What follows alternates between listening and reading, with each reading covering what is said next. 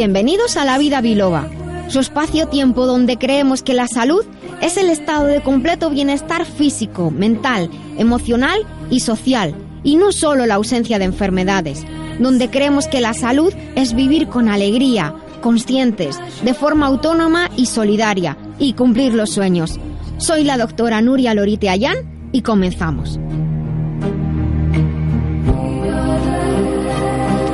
Pues muy buenos días a todos y empiezo así como pues bueno, muy buenos días a todos porque nosotros llevamos ya aquí un buen rato preparando este programa, un programa más de La Vida Biloba. Estamos en Libertad FM, nos pueden seguir desde el dial de su ciudad, nos pueden seguir en streaming y nos pueden quizás estar escuchando en el podcast. Tienen todos los accesos en la web lavidabiloba.com. Saludo a todos aquellos que hoy es la primera vez que nos escuchan y saludo también a todos los que nos siguen ya desde hace tiempo, a todos los biloveros. Muchas gracias por compartir este programa en las redes entre sus amigos, familiares y hacer que la salud, la felicidad y el bienestar que queremos transmitir realmente se difunda por todo el mundo. Les voy a contar de qué vamos a hablar hoy, pero antes tengo que saludar a Dani. Buenos días, Dani. Buenos días, buenos días a todos. Y además resulta que mañana es el cumple de Dani. Felicidades, Daniel. Eres un crack, te queremos mucho y que mañana tengas un día muy bonito de, cumpleaños. No te cantamos el cumpleaños feliz porque ya está lloviendo. bueno, vamos a, contarles también que hoy, eh, que estamos en el día 4 de noviembre, primer sábado de noviembre, por fin llueve en, en la ciudad. Y tal como hoy en el 1946 se ratificó la UNESCO. Y de ahí viene de hecho la definición de, de, salud general que dice que la salud es el completo estado de bienestar físico, mental y social. Nosotros además añadimos otros datos como escuchan en el indicativo de nuestra entrada. Así que, pues por la educación, por la cultura y por la salud estamos en este programa. En las píldoras saludables hoy vamos a hablar sobre el magnesio y de manera importante sobre el magnesio y el corazón. En la despensa que compensa que hacemos con Antonio Zarza, nuestro nutricionista que entra por teléfono desde Huelva, hoy vamos a hablar sobre ciertos datos y el etiquetado. Eh, si entran en el Facebook de La Vida Biloba van a ver un pequeño vídeo y van a ver el etiquetado de qué. En estilo de vida Hoy vamos a hablar con el doctor Benigno Horna. Buenos días, Benigno. Buenos días. Y con el doctor Eduardo García Toledano. Buenos días. Buenos días, Gloria. Y con don Jesús Fernández. Buenos días. Muy buenos días. Ahí ha visto todos dones, todos doctores, qué gusto. Hoy estamos contentos. Se puede aparcar y está lloviendo. ¿Ah, sí? Sí. Bueno, tú estás contento porque se ha aparcado. Yo a mí la lluvia no me hace ni pizca de gracia. Y estamos con Ana Belén García, que tampoco le hace gracia la lluvia. Ninguna gracia, pero estoy encantada de estar aquí. Bueno, tú eres de las mías. A mí que digo que llueva, pero en, otro sitio. Sí. Que no llueva donde esté yo. Bueno, pues de hecho hoy en estilo de vida vamos a hablar precisamente del dichoso cambio de hora. Eh, lo sufrimos de diferente manera, a ver qué opináis todos, y vamos a hablar con, con eh, Ana Belén García precisamente para compartir con ella sobre una enfermedad llamada quistes de Tarlov. Un testimonio precioso, ya, ya verán, y, y quizá pues así pueden aprender, conocer y quién sabe, así pueden también enviar sus preguntas al 622 56 56 07, el WhatsApp que lo tenemos aquí en abierto. Eh, tendremos nuestra agenda de eventos. En el remitente e intermitente tenemos el honor de, hoy compartir con el doctor Luis Chiosa, médico, psiquiatra y autor, que ha venido a España para un evento especial en Sevilla. De paso por aquí por Madrid se pasa por nuestro programa La Vida Biloba. Atenderemos sus consultas que llegan desde la web lavidabiloba.com y en tecnología y salud con nuestro querido Quisco Carmona. Hoy vamos a hablar del tema de subir o no subir las fotos de nuestros hijos o de los pequeños a las redes y también de las fotos de los demás, de la cuestión de derechos de autor. En fin, estamos en las redes, en Facebook, en Twitter, nos llamamos La Vida Biloba. Estamos aquí para servirles, para hacerles felices y más saludables. Comenzamos nuestro programa. Llama a La Vida Biloba, que con rigor y con humor te ayuda la doctora a que te encuentres mejor. Sea un dolor engorroso o un simple ataque de tos, 915757798 o 915757232. Pues estamos en la vida biloba y estamos en la sección de píldoras saludables, donde hoy vamos a hablar de un mineral que hemos considerado en otras ocasiones, pero que vamos a ver en un aspecto muy especial, que es el magnesio y el corazón. El magnesio es un elemento muy abundante en la, en la naturaleza y en el organismo humano. En la naturaleza el magnesio constituye aproximadamente el 2,1% de la corteza terrestre, o sea, es muy abundante, y es el componente central de la molécula de clorofila si hiciéramos la fotosíntesis seríamos verdes. ¿Ah, pero no hacemos, pero no hacemos la fotosíntesis, no somos verdes. En el terreno de la nutrición, el magnesio ha sido clasificado como uno de los macroelementos, porque las necesidades diarias del organismo humano son de más de 100 miligramos diarios. Desde un punto de vista específicamente químico, el magnesio solo existe en una forma, en una forma de, como metal bivalente y la forma ionizada tiene dos cargas positivas, de tal manera que el magnesio aparece con la fórmula la Mg2+, lo que significa que es un, es un cation. Y en el cuerpo es el segundo cation más abundante de los que entre los intracelulares, los que están dentro de la célula. Y por encima del magnesio en el puesto uno de los, de los cationes intracelulares está el potasio, el cuarto más abundante eh, y es el cuarto más abundante en la totalidad de los cationes del cuerpo. Pero recordemos, magnesio dentro de la célula junto con el potasio. Esto es muy importante para luego. Este mineral desempeña un papel, como digo, esencial en muchas funciones metabólicas y de manera muy notable en las que están implicadas en la producción y el uso del trifosfato de adenosina, que muchos conocerán como ATP, que es un proveedor primario de energía para los procesos del organismo. Es una forma de acumular energía en una molécula para que luego podamos utilizarla. La alteración del equilibrio de la homeostasis del magnesio puede producir muchos signos y síntomas y estados patológicos, especialmente algunos de ellos relacionados con el sistema cardiovascular, aunque sus funciones eh, albergan un amplio rango de, variedad en el organismo. Pero cuando mm, encontramos alteraciones del magnesio generalmente van a ser situaciones de deficiencia, raramente de, raramente de exceso. Solo el 1% del contenido en el organismo está presente en el suero sanguíneo, mientras que el resto va a estar en los huesos y en los tejidos blandos y principalmente en los músculos, recuerden, dentro de las células. Eso es importantísimo. Nuria, ¿en qué, situaciones puede ayudar el magnesio al corazón? Pues mira, el magnesio es muy importante para los músculos. He dicho que se encuentra en gran parte en los músculos, ah, porque ayuda a una correcta relajación para una correcta contracción. El músculo más importante del cuerpo es el corazón. El magnesio tiene un papel esencial en el correcto funcionamiento del, corazón y de los vasos sanguíneos. Por eso en algunos casos como arritmas cardíacas o insuficiencias cardíacas congestiva o en la misma hipertensión o en la aterosclerosis o en el infarto de miocardio es necesario revisar la ingesta de magnesio. Y algo muy importante, si un músculo no se relaja del todo, no se puede contraer del todo. Y cuando estamos estresados, a veces estamos así como un poquillo acongojados. Sí, pero hablando de esa situación precisamente, ¿cuál es realmente el papel del magnesio en este caso? ¿Qué te importa? Este mineral es esencial para la función del corazón y de los vasos, como hayamos comentado, y lo es por el papel que tiene en la producción de la molécula de ATP, que es una molécula que lo que hace es almacenar energía. Y además, lo que hace el magnesio es ayudar a la enzima sodio-potasio ATPasa, vienen los nombrajos, que es la enzima que opera en la bomba sodio-potasio. Eh, el magnesio colabora de esta manera en el mantenimiento de la concentración intracelular normal de otros minerales como el potasio. Recuerden que la bomba sodio-potasio lo que hace es volver a, su lugar al sodio y al potasio una vez que ha habido la transmisión de un mensaje eléctrico. Recordad que, somos como pilas andantes. Entonces, en las, las membranas celulares se activan cuando se intercambia sodio y potasio. El sodio que está fuera entra al interior y el potasio de dentro sale al exterior y, y luego hay que reponer todo en su sitio otra vez.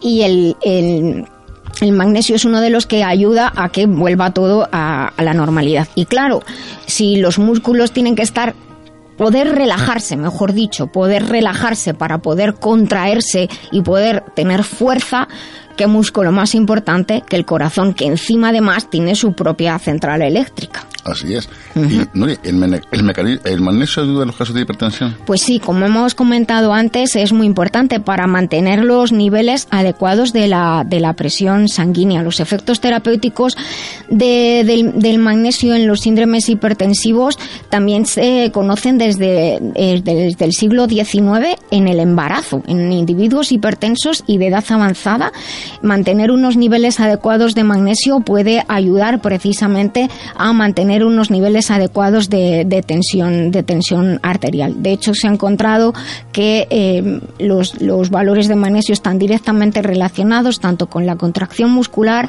contracción de, de vasos sanguíneos, funcionamiento del corazón, la hipertensión e incluso la regulación de las fracciones del colesterol malo y el bueno. El malo es el LDL y el bueno es el HDL. Así que nada, que vigilen la incorporación de magnesio en su dieta. Si a lo mejor necesitan suplementarlo, eh, siempre pregunten a un profesional de la salud y recuerden utilizar marcas de confianza. Lamberts Española, representante único de Lamberts Healthcare desde 1989. Suplementos nutricionales a la vanguardia de la nutrición responsable.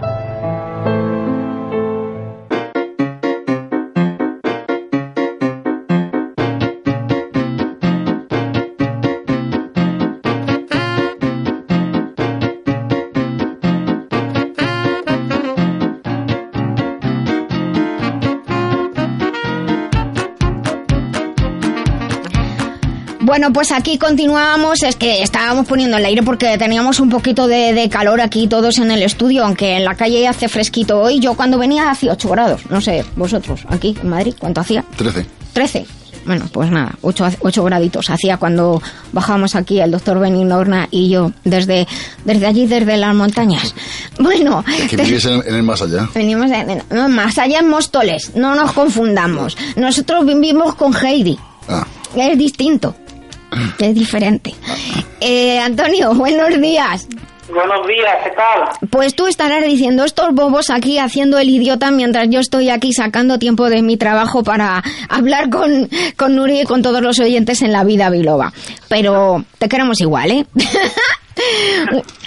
Antonio, eh, aquí estamos en la vida biloba una semana más y vamos a hablar eh, hoy de un tema muy muy especial, una sección muy peculiar.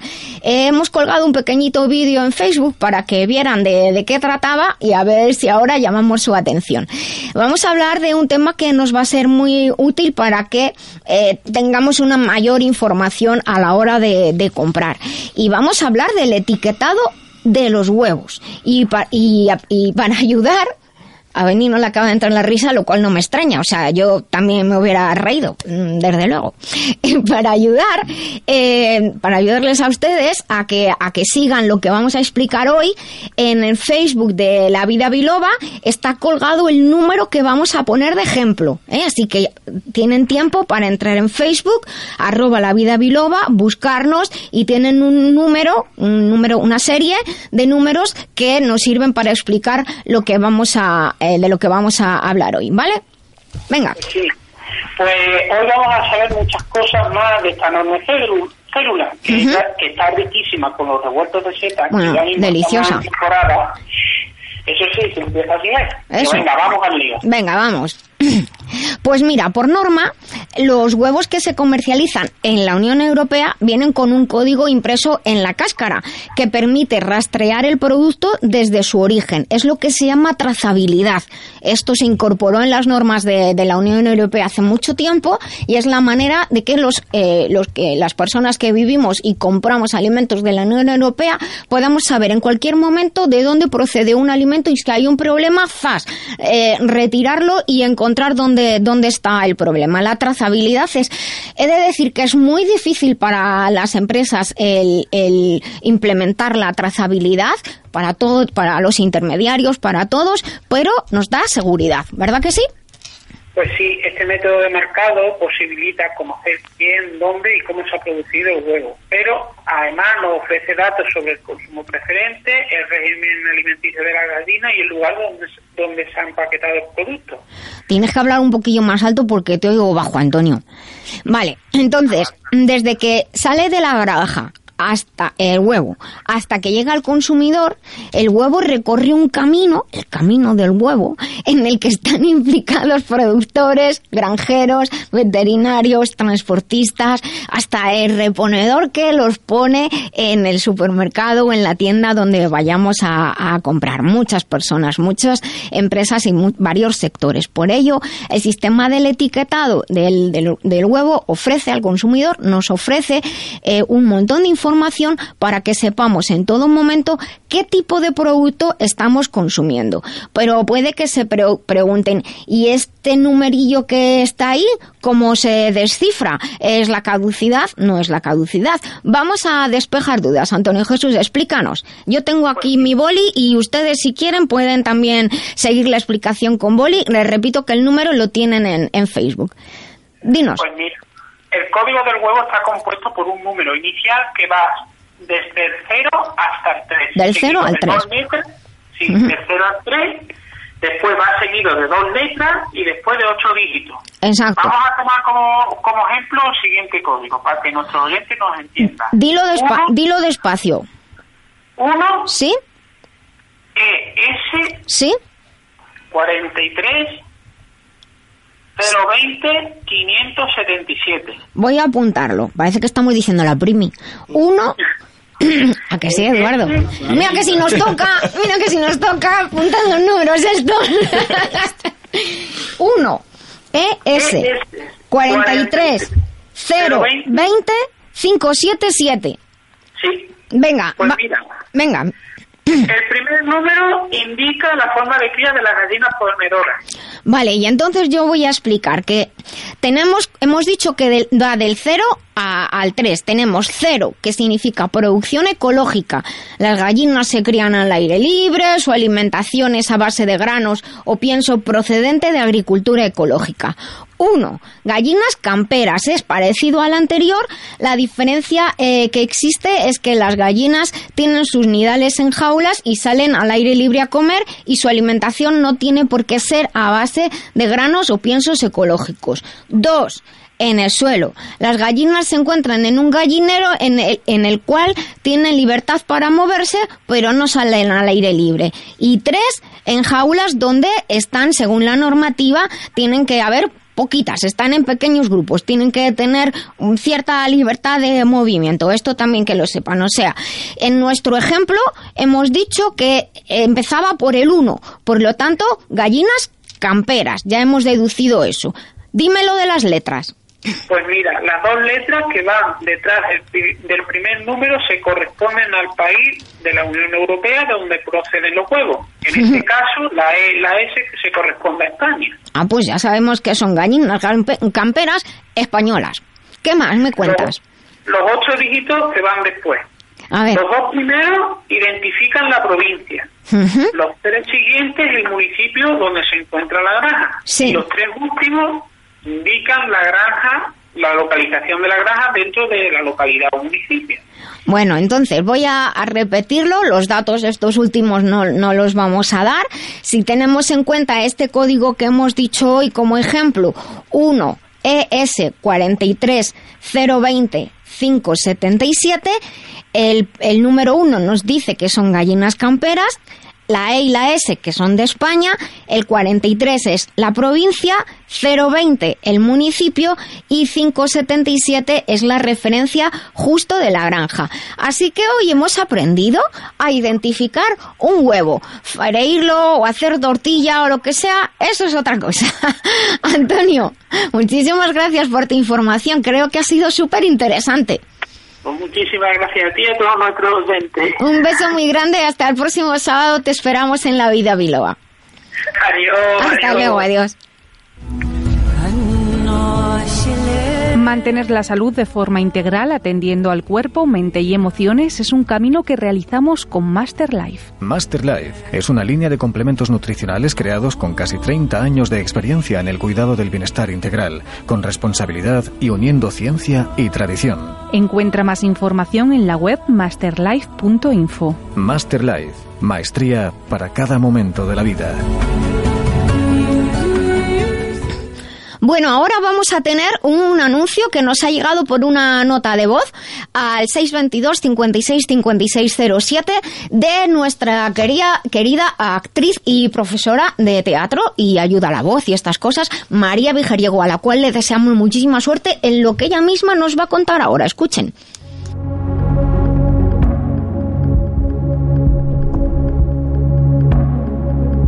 El próximo día 9 de noviembre a las 8 y media en el espacio Nave 73 se estrena la obra de teatro en movimiento La mujer de Fearon, la nueva Salomé, una obra dirigida y escrita por María Vigeriego, inspirada en la obra de teatro Salomé de Oscar Wilde. Cuenta con los actores Virginia de la Cruz e Ignacio Jiménez y la participación del músico Mario Rebollo.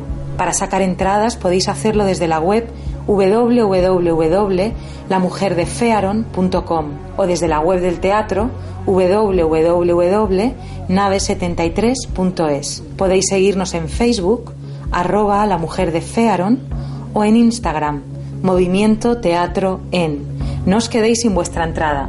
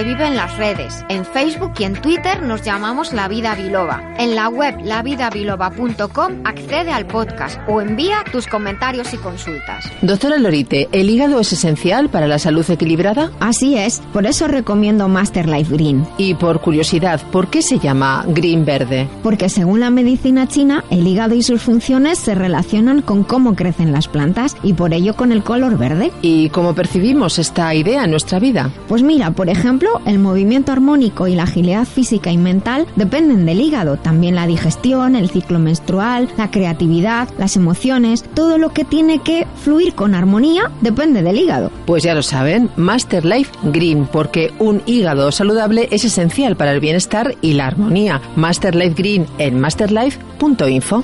Master Life, maestría para cada momento de la vida.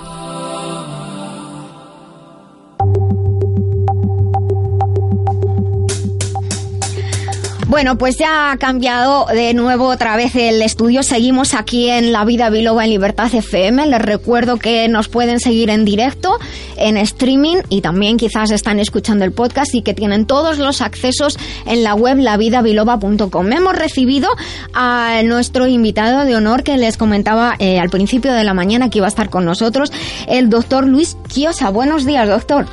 Muy buenos días pues eh, estamos muy contentos de que esté aquí con nosotros en la vida biloba. Luego vamos a tener el tiempo para hablar con usted y estamos muy felices de que esté compartiendo con nosotros bueno, aquí. Para mí es una ocasión muy agradable y les agradezco mucho vuestra invitación. Nada, nada, nosotros aquí somos los que los que nos sentimos honrados.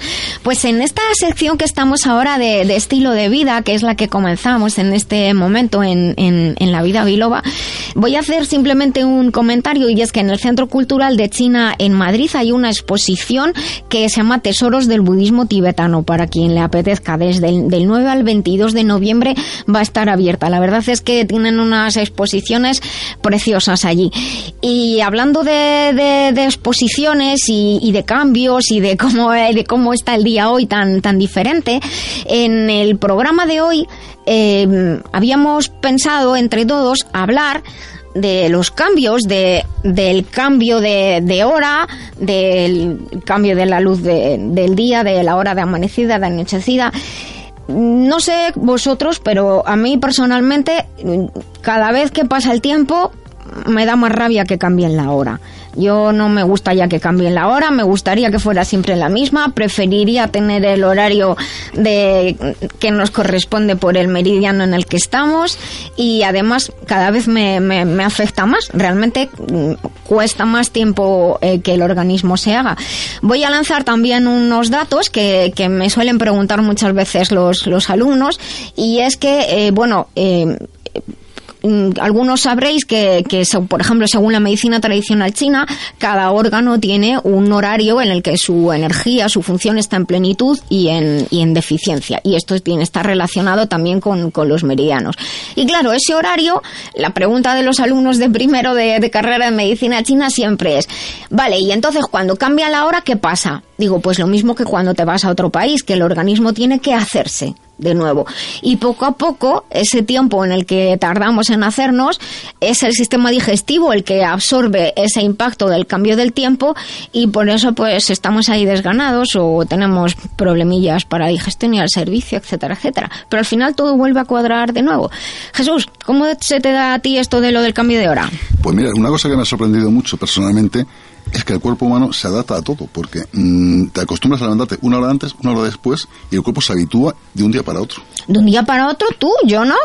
No, eso ya es otra historia. De... Mira, Eduardo está diciendo lo mismo. No, no, evidentemente. Yo no. Yo, yo, considero que el tiempo necesita, el cuerpo necesita un periodo de adaptación. Y los niños igual. Los están... niños, el tiempo, mm. las personas, los animales. O sea, es más, sí, cuando sí. tenemos los cambios de estaciones, eh, todos percibimos en el organismo este cambio. Mi gato se pone pesado una hora antes, de hecho.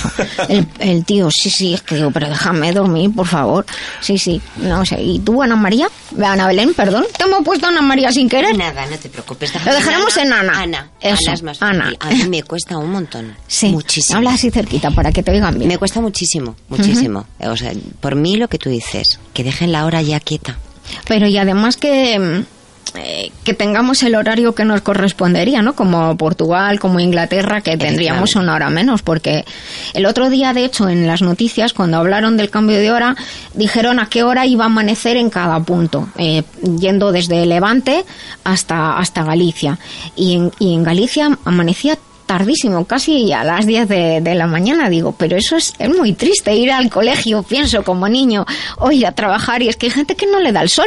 Luego decimos que los niveles de vitamina D están bajos, pero es que no da el sol para nada. Doctor Benigno, ¿no ¿usted siente algún cambio? Hombre, tendríamos que diferenciar ganar una hora o perder una hora, o viajar al- a América, Hmm. o viajar a Asia. Eh, o Australia, porque viajar a África es casi lo mismo. O sea, Sí, no, o sea, que- el- que, por ejemplo, tú es sabes que es- yo soy antropólogo y, y viajo muchísimo.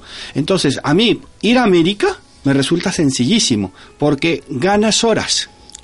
En cambio, ir a Asia o Australia, Que las pierdes pierdes. las horas. Sí. O sea, eh, Willy Fox existe porque eh, fueron directamente hacia a perder horas. A perder Acuérdate horas. que cuando llegó otra vez a Londres era una hora, eh, perdón, un día que habían ganado. Exacto. Entonces, realmente eh, es sol. más fácil para el organismo humano eh, lo que nos ha ocurrido ahora de perder una hora, o sea, ganar una hora en el aspecto que tenemos... eh, Como que dormimos 25, sí, un día de 25 horas. sí.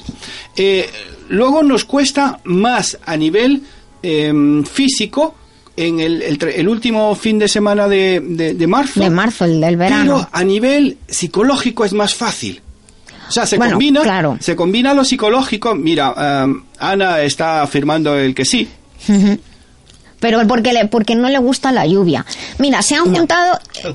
eh, es, eh, claro, en ese de marzo vamos hacia... Es primavera, vamos hacia Sí. la luz. O sea, así, en plan como si nos hubiéramos iluminado. ejemplo. cuando yo voy a América, eh, es como si me durmiera más tarde. Hmm. Y lo que hago es de- despertarme. Para mí es mucho más sencillo ir hacia, hacia América que volver otra vez a Europa.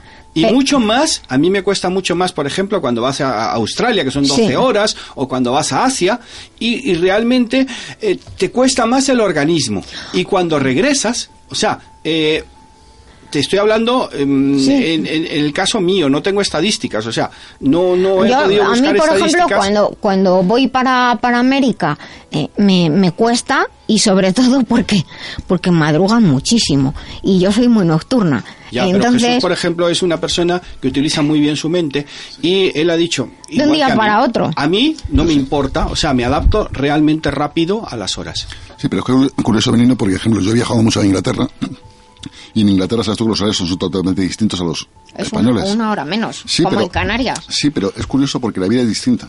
Claro, Es bueno, los hábitos de costumbres, De Pirineos para arriba. efectivamente.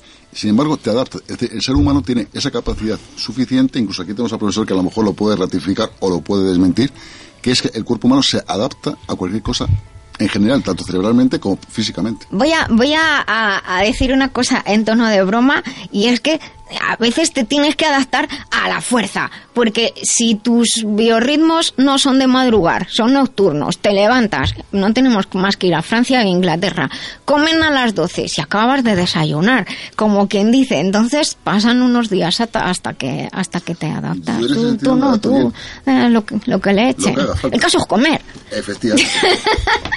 Bueno, y, y usted, doctor, ¿qué tal lleva el, el viaje a Europa?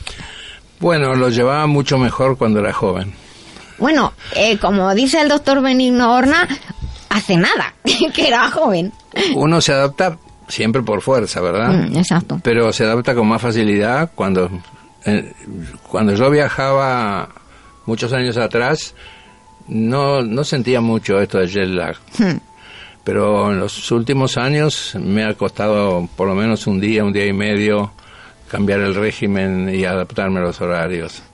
Y Yo- creo que esto es lo normal, ¿no? Normalmente nos suelen decir que intentes estar un día despierto, que, para aguantar para luego ya hacerte pronto al... Sí. Al horario. Bueno, también es cierto, también depende mucho del carácter de cada persona. Yo en mi Hmm, juventud exacto. me he pasado muchos días despierto, entusiasmado con algo que estaba haciendo. Ahí me y apunto no yo. lo notaba, no. Bueno. Pero bueno, con los años eso cambia. Sí, se va notando. Y otro aspecto de- del, del cambio horario es el aspecto de, del supuesto ahorro de, de energía. ¿Te- ¿Alguno tenéis datos? ¿Sabéis si esto de verdad es así o, o no? ¿Tenéis datos? Fiables, no Ah, o sea, datos. en los recibos de casa, en los recibos de casa. En los recibos de casa yo creo que no se ahorra. ¿A la todo lo luz? contrario. Yo- O yo- sea, en mi casa es todo lo contrario. Porque se hace de noche antes, pero la actividad sigue. Hmm. Los niños siguen con sus deberes, mm, los aparatos eléctricos siguen puestos y claro, tienes más luces que dar. Con lo cual en mi casa aumenta el, el gasto. Claro, pero además es que en este caso también eh, eh, los aparatos eléctricos ya no van en base a cuando cambie el tiempo, sino en base a cuando tú has contratado la potencia. Hay gente que lava Ay, por eso- la noche, eso que eso- pone la calefacción por el sí, sí, día. eh, eh, eso, ahí yo, yo a esa, a esa fase de evolutiva de elegir el tramo horario de la luz no he llegado todavía, Eduardo. No, todavía, ahí todavía no, no estoy, no estoy yo. Pero bueno, sí que es verdad que en, en estos días en los que además ha coincidido que, que el tiempo que hemos tenido ha sido extraño, muchas personas han estado quejándose de cansancio, de, de- de muchos resfriados, entre que no llovía, el cambio de hora. Este, estos días han sido un poquito duros para eso. Mira, aquí nosotros siempre hacemos eh, hincapié en, en el tema de las vacunas, que hemos dicho que haremos un programa.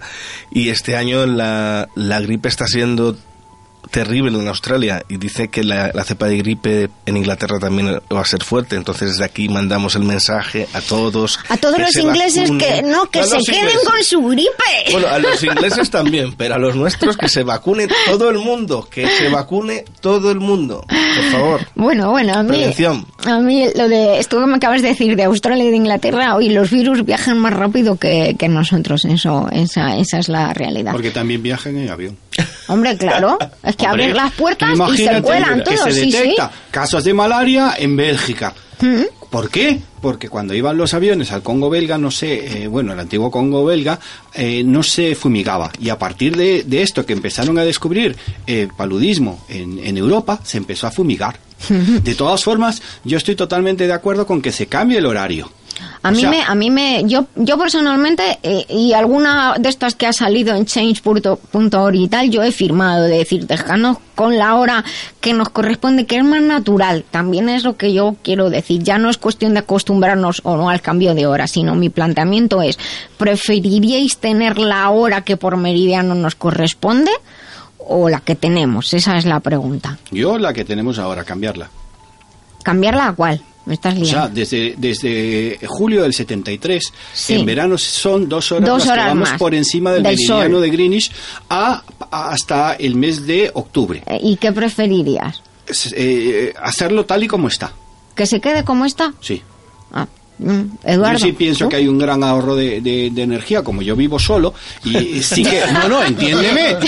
Sí, sí, Eh, ¿no? Vamos a ver, eh, yo pago 38 euros de luz eh, a lo bestia cuando consumo muchísima Joder, luz, ¿cómo ¿no? lo haces? Porque mi casa es eh, su- sureste, entonces cuando da el sol, yo solamente pongo la, la- la calefacción por la noche, o sea, un poquito, ¿eh? aparte que soy Mm. Sí. Capricornio, ya sabes, y realmente ahorro muchísimo. Yo pago más en Vera, fíjate, que aquí en Capricornio. Madrid.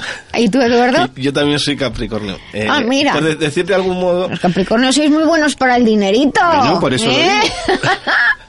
No, no. Y, y- y, bueno, la verdad es que a mí sí que me gusta la lluvia y deciros que, que sí que las comunidades adaptan su, su alimentación, su rutina, su vida en torno al tiempo. Entonces vamos viendo cómo aprovechamos todos, la, incluso bueno, en, el en nuestro mismo país, vamos viendo cómo manejamos horas diferentes entre Andalucía Claro, y es que es- Galicia es muy por las horas del sol. sí. Entonces vamos graduando. Y luego la actividad que tiene eh, un país por la, can- por la condición cal- climatológica, tal vez. Bueno, pues después que hemos arreglado... Dani, ¿tú preferirías cambiar la hora o que se quede como esté? Yo preferiría que se quede como esté, ¿eh? Que se- o sea, como estamos ahora, que ya no se cambie en verano. Una hora y ya está. Eso, bueno, yo como Dani, también una hora y ya está. Bueno, ahora vamos a cambiar de, de tercio y vamos a darle voz a Ana Belén García. Eduardo, te voy a dejar que, que dirijas este, este tiempo que, que tenemos y, y tú nos vas a contar, bueno, Ana María, eh, Ana Belén García, perdón, perdón, perdón. Eh, Ana es la presidenta de la Asociación de Quistes de Tarlop y Eduardo, entre Eduardo y Ana, nos van a contar un poquito en qué consiste esta enfermedad y cómo podemos desde el programa ayudarte. Bueno, buenos días, Ana. Eh, Ana es la presidenta de, bueno, en funciones, de la Asociación de En Pacientes funciones.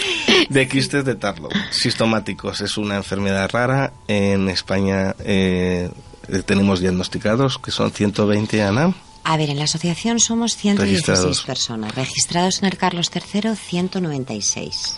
Mm, Pero se presumen que hay más, ¿verdad? Se presume que hay mucho más. Es una Yo creo que más que una enfermedad rara es una enfermedad desconocida.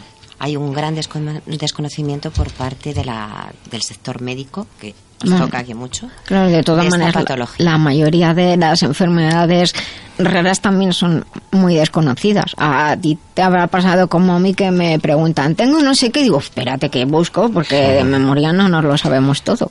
Sí.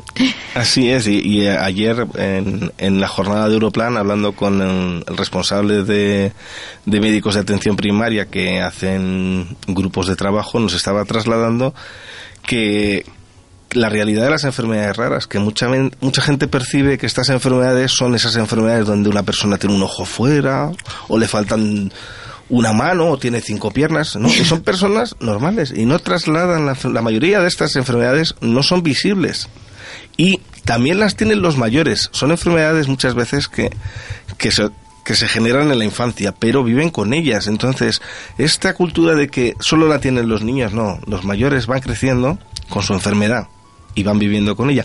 Ana, cuéntanos un poquito para que eh, nuestros oyentes puedan entender acerca de, de, de quistes de Tarlov. A ver, lo voy a explicar de una forma sencilla. Los quistes de Tarlov, vamos a imaginarnos que son como una especie de globos, de globos llenos de líquido cefalorraquídeo. El líquido cefalorraquídeo es el líquido que nos recorre, que va- hace todo un circuito, pasa por la médula hasta el cerebro y va haciendo un circuito. Pues esta- estos globos se sitúan en la zona del sacro y dentro de estos globos atrapan raíces nerviosas que nos produce mucho dolor. Eh, no sé si me estáis viendo, caos por tres cambio de postura, porque para mí estar sentada es la peor posición. Pues ponte de pie, chiquilla. Sí, no, si ahora me pondré de pie cómoda. y empezaré a pasear porque ni estoy bien sentada, ni estoy bien de pie, ni estoy bien andando. Es, Como tú es quieras. cambiar, es cambiar Vale. de posición. Pero no es solo dolor, también producen daños neurológicos. Al atrapar los nervios, eh, bueno, pues producen parestesias en las piernas. Yo tengo afectación neurológica en las dos piernas y también en el nervio pudendo. En mi caso yo tengo vejiga hiporreflésica. Pero bueno, depende de la afectación del nervio pudendo, pues hay diferentes patologías. Pero quiero hacer hincapié en lo que ha dicho Eduardo. Eh, bueno, me estáis viendo todos. Yo no tengo el aspecto de una persona enferma. Además, No. no, quiero tenerlo. Además, O sea, es guapísima, que lo sepan todos. No quiero tenerlo, no, no quiero dar pena. Y no tengo que parecer enferma para estarlo. O sea, Mm. bastante tengo con estar enferma. Hay muchas muchas ci- circunstancias en las que aparentemente no no parece que alguien esté enfermo y lo está. Sí, en nuestro caso además es, eh, es una mochila que llevamos los pacientes de Tarlof a cuestas. Porque entre que la enfermedad no se conoce y que no tenemos el aspecto de una persona enferma, es muy, muy, muy, muy difícil y que el dolor que siempre crean. y que el dolor siempre es tan subjetivo que, que puede Sí. que te digan ah no te puede doler tanto Pero con lo guapa que estás, Sí, ¿cómo te está doliendo? Pero es que no tengo por qué demostrarlo. Yo ya llevo mi parche puesto. eso te iba a decir evitar ¿cómo, que se cómo es cómo es tu día a día Mi día a día, pues mira, lo primero que hago es levantarme pronto para poder tomarme mi medicación, pasar los efectos secundarios que producen y luego ya poder ponerme en marcha. Y ahora ya no trabajo, mm, tengo reconocida una incapacidad absoluta. Me ha costado mucho reconocerla por mi aspecto físico, porque un juez es complicado que a mí me dé una Sí. incapacidad. Pero bueno, he luchado y lo he conseguido. Entonces, bueno, mm, me levanto, me tomo mi medicación y me empiezo a ocupar de mis hijos. ¿Cuántos hijos tienes? Tengo dos. Tengo un niño de 13 años que se llama Jorge y una niña de 9 que se llama Laura. Un besito para los dos. Sí, sí, además son dos campeones. Hombre. Que no te puedes imaginar cómo me ayudan. Me Muchísimo, mucho. muchísimo. ¿Cómo- ¿Cómo, ¿Cómo llegaste a descubrir tu enfermedad? Cuéntanos el proceso, que sí que es muy interesante siempre. La descubrí yo. Ah, mira. Sí, la descubrí Cuéntanos. yo. Yo me caí. Eh, cuando la niña era muy chiquitita, fui, eh, para que ella no se cayera, eh, el impulso de la madre. Cogerla para que no se resbalara y me caí con la niña en brazos y yo ya no me pude levantar. Fue un dolor... mm, prefiero no acordarme de ese momento. A partir de ahí eh, empecé a ir al médico porque aquello no pasaba, no pasaba, al contrario, cada vez iba más. Primero me estuve viendo un traumatólogo, me diagnosticaron de muchísimas cosas. Eh, pasé dos años y medio haciéndome pruebas y pruebas, tratamientos de rehabilitación. Me operaron de una, de una hernia discal, que eran lo, decían que eso era lo que me producía. Aquello no mejoraba, al contrario. A ver, eh, tengo que decir que creo que, que los, todos los médicos a los que visité, que no fueron ni uno ni dos, eh, fueron muchos, eh, en su buen hacer intentaban ayudarme. En esos dos años y medio me hicieron siete resonancias magnéticas. Hasta la séptima nos informó de la presencia de un quiste de Tarlov. Cuando yo leía en la resonancia quiste perirradicular sacro, lo primero que hice fue buscar en Google. Y entonces me encontré una historia que me describía. Era yo. Era la, la historia de, pre- de- de la presidenta en ese momento de la asociación, de Isabel Jiménez, que fue Sí. quien la fundó. Y era, mi, era, era, era yo, era, describía mi dolor, lo que a mí me pasaba. Entonces al día siguiente me fui al médico y le dije, es que es esto. ¿Y qué te dijo? Es lo que te estoy diciendo. Yo no puedo estar sentada. Yo tengo una, perdonadme la palabra, yo tengo una aguja clavada en el culo. Y es lo que te digo siempre. ¿Qué me dijo? Los quistes de Tarlov no duelen. Eso es un... Los quistes de Tarlov no duelen. Pero no, los quistes de Tarlov duelen. Y además producen eh, alteraciones neurológicas. Eh, te quería preguntar, eh, bueno, eh, Eduardo, eh, el- has hablado de, de parestesias en, en las piernas, tienes eh, problemas al caminar, tienes problemas del equilibrio eh, por la calle, puedes caminar bien, tienes alguna dificultad al subir, bajar bordillos, escaleras, estas cosas. Sí, tengo mucha dificultad al subir escaleras. Bueno, ahora, ah, cuando veníamos hacia aquí, eh, había ahí un tramo de escaleras y. Eduardo estaba proponiéndose para subirme en brazos. Ala, Cuando, baj- cuando bajéis hay, hay, lo que pasa es que hay que dar una vuelta, pero hay rampa. Sí, sí, me cuesta mucho subir escaleras. Mm. Y camino con dificultad y depende del día. Eh, hay veces que no, no puedo caminar. A ver, yo llevo mi pulsera de actividad y cuento mis pasos. Sí. Porque para mí es muy importante saber cuántos pasos doy cada día. Por lo menos para, para que al día siguiente sea capaz de dar esos. Mm, Por lo menos los mismos. Por lo menos los mismos. Y si son más, bienvenidos. Todos los pasos que dé mejor. Y Eduardo, ¿todos los, los pacientes de quistes de Tarlov están localizados? No, no, eh, tenemos localizados, como en la mayoría de las enfermedades raras, eh, un, un porcentaje muy pequeño. Eh, como está contando Ana, el diagnóstico es muy tardío, eh, van vagando por distintas especialidades y eh, los van derivando. Una vez que es diagnosticado, eh, pues bueno, eh, eh, tienen unos tratamientos dependiendo del profesional que, que los ejecute. Y el conflicto que, que ellos le decían a que en parte trasladara de su vivencia es que estas estas estas patologías tienen en común pues eh, una parte sanitaria una parte social, una parte familiar, o sea, es una enfermedad que engloba todos los aspectos, todo. incluso la laboral, que coincide con otras patologías, igual que el diagnóstico es complejo y como el aspecto es sano, eh, a la hora de dar una incapacidad realmente es, es difícil de demostrar. Es que bueno, porque, y, y, y suerte, ¿no? Diríamos, entre comillas, lo de suerte que tienes unas pruebas de imagen, porque si encima no tuvieras pruebas de imagen... A ver, eh, pruebas de imagen relativamente. Porque mientras siga la creencia de que los quistes de Tarlov son totalmente asintomáticos, por más que tú tengas una estás imagen... muy sorprendida, No, no, sinceramente. pero, a ver, primero el radiólogo tiene que informar, que no siempre lo hace. Sí. Segundo, eh, el médico al que vayas tiene que tener en cuenta que esos quistes de Tarlov pueden producir dolor y pueden ser sintomáticos. Y si no hay nada más en la columna que un quiste o dos quistes, además no depende del tamaño, porque además eh, hay otra creencia añadida, es que cuanto mayores son más duelen. No, yo tengo dos, uno enano y uno enorme. A mí el que me produce el dolor y el daño neurológico es el chiquitito, no es el grande. Por la localización. Por la localización, efectivamente, y por las, por las vainas que tiene atrapadas. Entonces, eh, eh, eh, después, en mi caso, sí hay una evidencia, porque yo tengo un electromiograma muy positivo. Claro, por eso en mi caso buscaban, buscaban, porque decían, esta chica no tiene nada, pero el electromiograma cada vez es peor, ¿qué es lo que pasa? Y me hicieron absolutamente de todo. O sea, Con lo, con lo agradables que son los miogramas, oye. A mí ya ni me duelen. O sea, con las cosas que me han hecho a mí ya el electromiograma es como, ya, no, no pasa nada. Pero intentaban buscar, intentaban buscar sin dar credibilidad a que podía ser ese quiste tan chiquitito, porque el grande no había aparecido todavía, el que estaba causando esa, esa alteración neurológica. ¿Y hace cuánto tiempo que te diagnosticaron a ti?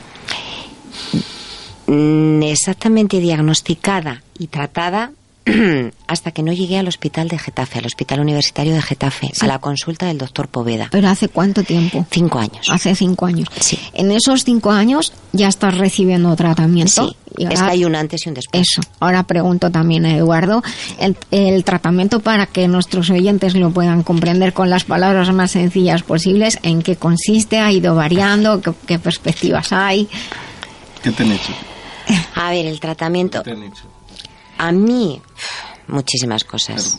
Es que van Mm, probando con distintos analgésicos. Porque el primer, el primer, digamos, la primera diana es eliminar el dolor. El dolor. Entonces es dar con el analgésico que pueda paliar ese tipo de dolor. Analgésicos, antiinflamatorios y Mm. probando lo que No, te no, no. Eh, los AINES convencionales no. No, no, ya llega, me imagino que- O sea, que un- que un ibuprofeno no te hace no, efecto. No, absolutamente nada, que era con lo que estaba tratada Mm. al principio y por lo que no me podía mover y por lo cual mi vida se paró de repente.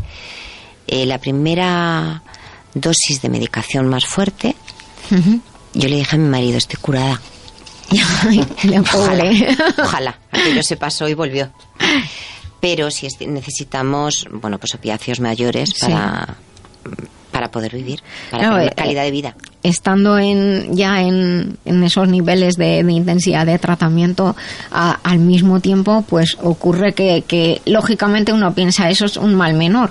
Hay unos problemas de habituación, el opiáceo fulanito deja de hacer efecto, hay que cambiar a otro, eh, los órganos se resienten, con lo cual la, la pelota se va haciendo cada vez más grande. Sí, no termina. Y una pregunta, nos quedan eh, tres minutos, da, cuatro me dice Dani. Eh, ahora tú me cuentas lo que quieras, pero yo te quiero preguntar una cosa. Eh, ¿Qué haces para levantarte cada día y tirar para adelante? Mira, ¿Qué te antes, mueve? antes a mí mis hijos. O sea, fundamentalmente mis hijos son mi motor de vida. Bueno, y también yo, ¿eh? Yo existo Eso, como muy persona. importante, sí. Eh, me ha costado mucho llegar al punto en el que estoy. Eh, yo vivo una batalla diaria. Mi batalla, vivo en el reino de Tarlov. Yo lo defino como el reino de Tarlov. sí, es verdad, es, Sí. es mi reino de Tarlov. Eh, Tarlov es el rey. Después tengo un consejo de Estado, que son el dolor y las limitaciones funcionales. Y yo tengo que ganar la batalla. Bueno. Entonces, ese es mi planteamiento de vida. Y voy ganando. Eh, de Juego, de, momento voy Juego de ganando. Tronos temporada 8. Sí, pero gano, pero gano. Vale, De me momento voy ganando. genial. Tengo la fortaleza para ir ganando. Y tanto voy ganando que el próximo, este viernes, este viernes que viene, el día 9, mm, vamos a el hospital de Getafe, tras un trabajo largo, largo, largo, va a organizar unas jornadas formativas orientadas a profesionales sanitarios, a neurocirujanos, neurólogos, traumatólogos, radiólogos, unidades del dolor. Y mm, bueno, pues para explicarles a, a los médicos qué es esta enfermedad. O sea, para nosotros esto es el, el mayor logro, el mayor sueño que podríamos tener. Pues en el poquísimo tiempo que me queda, eh, si algún profesional de la salud que, que quiere eh, asistir, a, Sí, claro. ¿qué tiene que hacer? Pues mira, en nuestra página web, que Sí. es www.quistesdetarlov.es, Sí. además está colgado ya en primera página para que todo el mundo lo vea, eh, viene la dirección de correo donde inscribirse y allí tienen toda la información sobre el programa de estas jornadas. Si me queda un minuto. Eh, ¿Nos queda un minuto, Dani? Sí. Sí. Mm, ya que tengo la oportunidad de hablar públicamente, necesito dar las gracias a todas las personas que están a mi alrededor. A mis hijos, a mi familia, a, a mis amigos, a todas esas personas que me han ayudado a, a seguir cada día y a luchar contra esta enfermedad y a ser capaz de estar aquí hoy sin que se me salten las lágrimas. Pues si se te saltan Y no si- pasa nada, ¿eh? Porque se nos saltan porque- a todos y listo. No, pero ya he llorado demasiado, ya toca seguir, ya toca seguir adelante. Y, y bueno, dar las gracias, las infinitas gracias. Pues muchísimas gracias a ti, Ana, por estar con nosotros, por la confianza. Muchas gracias a Eduardo por atraernos a esta joya. Eh, Bueno, y a todos puedes venir pacientes- otro día al programa si te Ah, apetece. ¿eh? Cuando queráis. Por favor, y a todos los pacientes de Tarlov que se pongan en contacto con la asociación. Les Eso. podemos orientar, les Ah, podemos ayudar. A entrar en el reino de Tarlov. Sí. Y tú les vas dando ahí los puestos que les corresponden. sí. y luego tendría que escribirlo y novelarlo el reino de Tarlov. Y ya está. Y lo subes te lo hace aquí eh, Jesús que es editor y os forráis. Bueno y ahora os despido. Te doy las gracias por estar aquí por, por compartir. Muchas gracias Eduardo también. Y bueno vamos a, a las noticias y volvemos. Eh, díganle a sus amigos que estamos aquí en La Vida Biloba en Libertad FM por favor Seguimos en La Vida Biloba en Libertad FM. Estamos en la vida biloba en Libertad FM, porque nos gusta ser saludables, ser mejores y vivir en positivo. Llama a la vida biloba, que con rigor y con humor te ayuda la doctora a que te encuentres mejor. Sea un dolor engorroso o un simple ataque de tos, 915757798 o 915757232. Bueno, pues estamos aquí hoy con mucho lío en el estudio, pero que bueno, que haya mucho lío es bueno, porque significa que estamos aquí muchas personas ofreciendo temas variados y sobre todo, sobre todo, ofreciendo nuestro corazón, lo mejor de nosotros mismos para que les llegue a ustedes a través de las ondas y que juntos este estilo de vida que es la vida biloba aquí en Libertad FM. Y estamos en, en la segunda hora y nos toca, yo tengo un poco de follón de papeles, Eh, nos toca la parte de, de- de eventos. Ayer tuvimos el, seminario de, Botiquín Natural que habíamos anunciado la semana pasada y tengo que dar las gracias a, todos los, oyentes y a todos aquellos que estuvieron, que asistieron al botiquín porque la verdad es que fue chulísimo. Hubo eh, tanto profesionales como no profesionales y todos aprendimos mucho. A mí sobre todo lo que me gusta de enseñar, que es mis, una de mis pasiones, son las preguntas que me hacen luego porque de las preguntas aprende mucho. ¿Tú como docente también te gusta que te pregunten? Pues sí, y, pero quiero preguntarte a ti sobre el A ver, experto en método Lorita para el cuidado del aparato locomotor, que se imparte por la vida biloba en la Bircham International University, que aprovecho a decir que es la mejor universidad a distancia y presencial, que yo soy el único que la da presencial eh, en, en- en- en- en España, que eh, empieza ahora. Sí, mira, este, esta formación la hace efectivamente la Escuela Biloba, la hacemos eh, junto con la Bircham University y es un programa de cuidado del sistema locomotor, eh, eh, pero es eh, cuidado del sistema locomotor en aspecto global, tanto la parte física como la parte mental y emocional. Eh, la mayoría de las consultas que llegan a lo que llamamos consultas de medicinas no convencionales están relacionadas directa o indirectamente con el aparato locomotor, o dolor, o problemas de movimiento, o somatizaciones de, de- de la mente, de la emoción en el, en el cuerpo físico.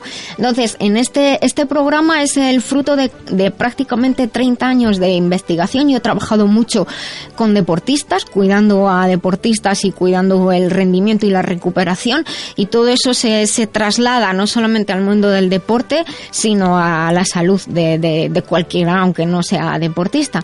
Entonces, la verdad es que eh, ese programa se ha impartido en muchas universidades y ahora existe la opción de estudiarlo a distancia con parte del- de, las clases, obviamente, de manera presencial, gracias a la Inter- International University, a la cual agradezco desde aquí, puesto que eh, de esta manera alumnos que antes no podían ah, estudiar el programa porque eran clases presenciales, ahora, ahora sí que pueden.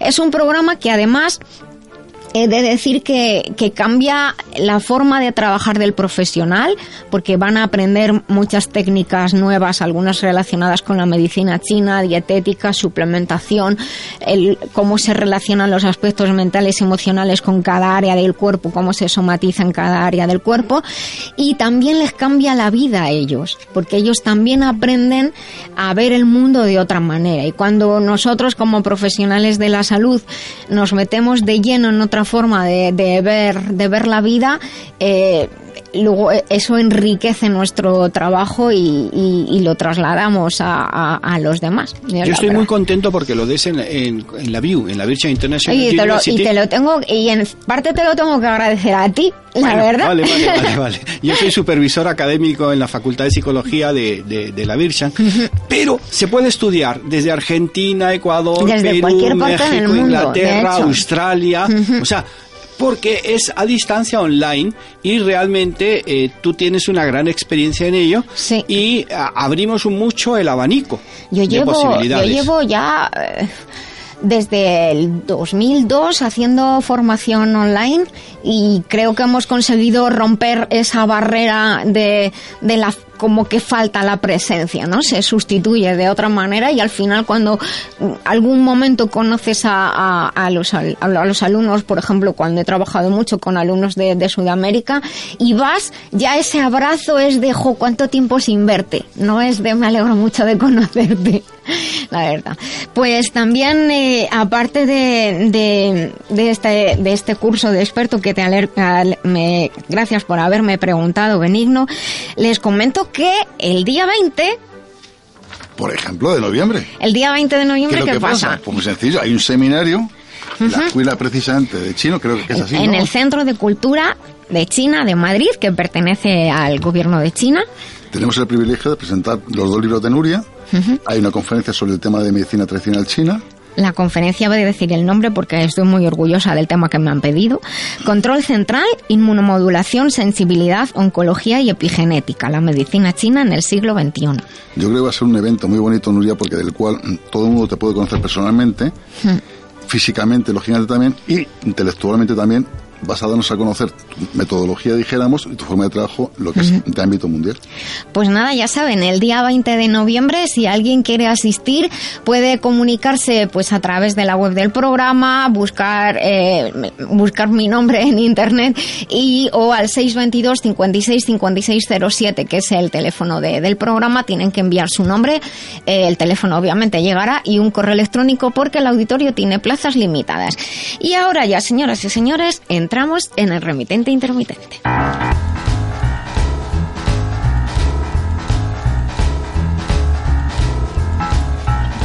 Mira que te he puesto una música muy bonita. Me encanta, me, me la has cambiado, ¿no? Te la he cambiado. Me encanta. Tú lo que haces siempre me gusta. Ay, gracias, por Dios. bueno, como ven, tengo un colaborador muy pelota.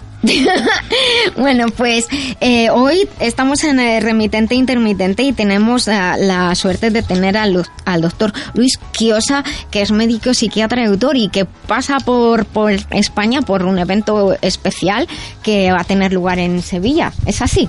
que ha tenido lugar. Ha tenido lugar. Vaya, pues no lo sabía yo que ya había tenido lugar y me lo tenía yo aquí preparado. ¿Y qué tal ha ido? Muy bien, eh, ha sido muy agradable.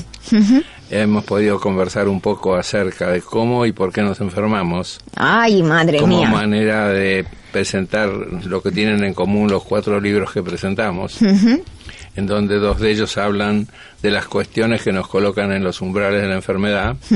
Uno se llama ¿Para qué y para quién vivimos?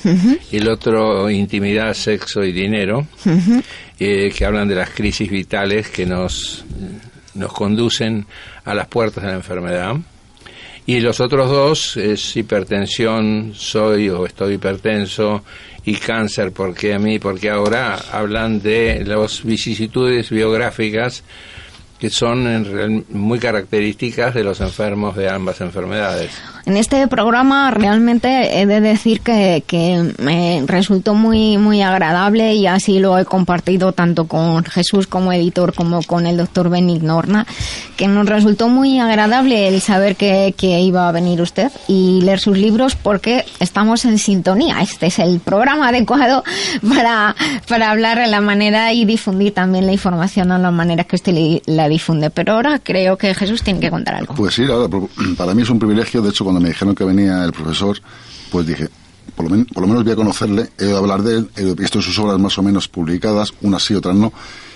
Quiero darle las gracias por estar con nosotros, lo primero. Segundo, más o menos, para la, la mayoría de nuestros oyentes saben quién es usted, pero hay otros oyentes que no saben quién es. Pero bueno, más o menos voy a resumir un poquito quién es don Luis Chosa. Luis Chosa eh, nació en Buenos Aires el 5 de noviembre del año 30, es un médico psicoanalista argentino. Mañana es su cumple. Sí, pues sí, por eso te digo. Eh, ganador del, del premio Conex en el año 96 y conocido por sus investigaciones sobre medicina psicomática. Eh, su trayectoria mm, terminó sus estudios en medicina en la Universidad de Buenos Aires en el año 56. Cinco años después se dedicó a psicoanálisis. Su interés primordial fue el estudio de las enfermedades psicosomáticas y los fenómenos psicosomáticos.